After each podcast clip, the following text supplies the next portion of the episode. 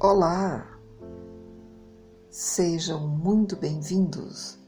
Eu sou Cristina Santos e você está no podcast Ruído Mental. O projeto inicial desse espaço é promover a reflexão sobre temas que afligem o homem em sua caminhada e também oferecer mensagens de teor construtivo que transmitam alegria e proporcionem, ao final de cada episódio, uma sensação duradoura de profundo bem-estar. A inspiração para esse propósito está baseada em uma frase de Madre Teresa de Calcutá, que diz: Não podemos permitir que alguém saia de nossa presença sem se sentir melhor e mais feliz.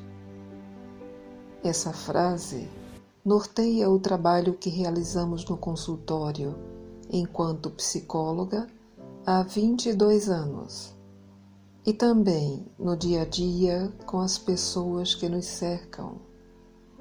Afinal, estar bem faz muito bem para mim e para você. Então, aconchegue-se naquele cantinho que você mais gosta e junte-se a nós nessa jornada. O podcast Ruído Mental está no ar, com o seu episódio inaugural. E o tema de hoje é Cores.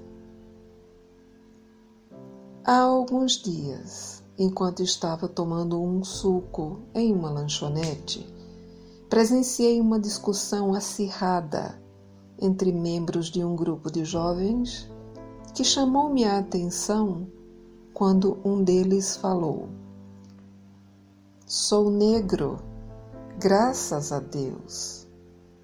E um outro respondeu: Sou branco, graças a Deus. Então, o primeiro, sem prestar atenção ao que o amigo respondeu, nos mesmos moldes do que ele próprio havia falado, retrucou irritado: Viu, você é racista. E as respostas se sucederam em um tom de agressividade.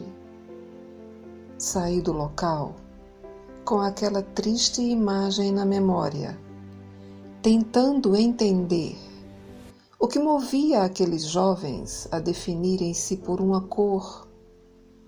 E pensei: se para eles a pele é o fator determinante para defini-los, então quem estabeleceu esse referencial? E por que esse órgão específico foi escolhido?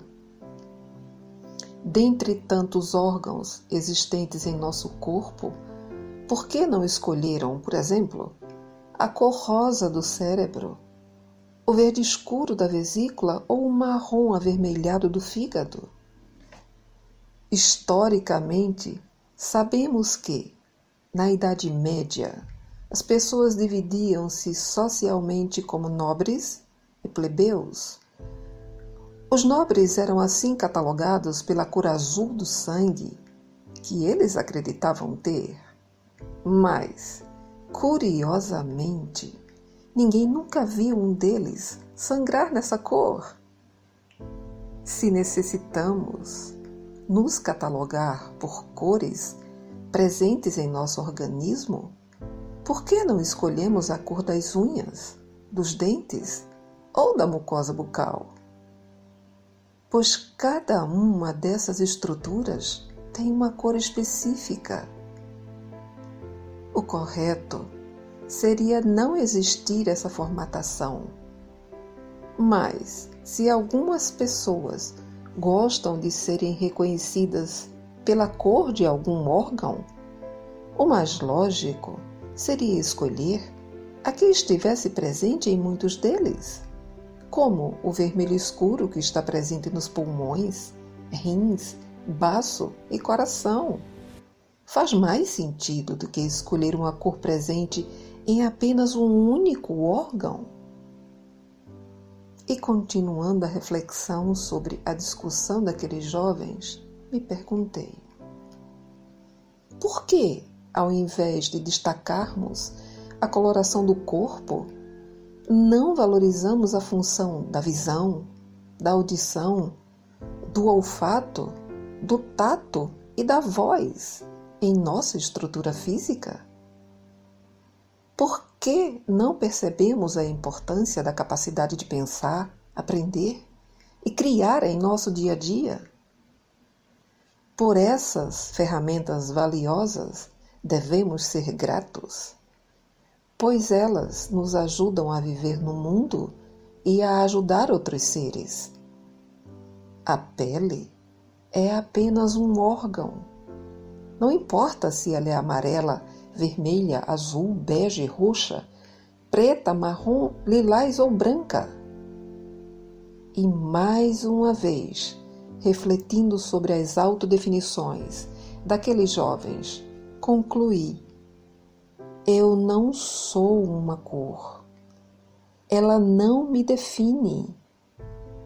O que me define é o meu caráter. Eu sou o meu caráter. Ele me define. Fiquem bem e em paz. Estaremos juntos no próximo episódio do podcast Ruído Mental. Obrigado pela sua audiência.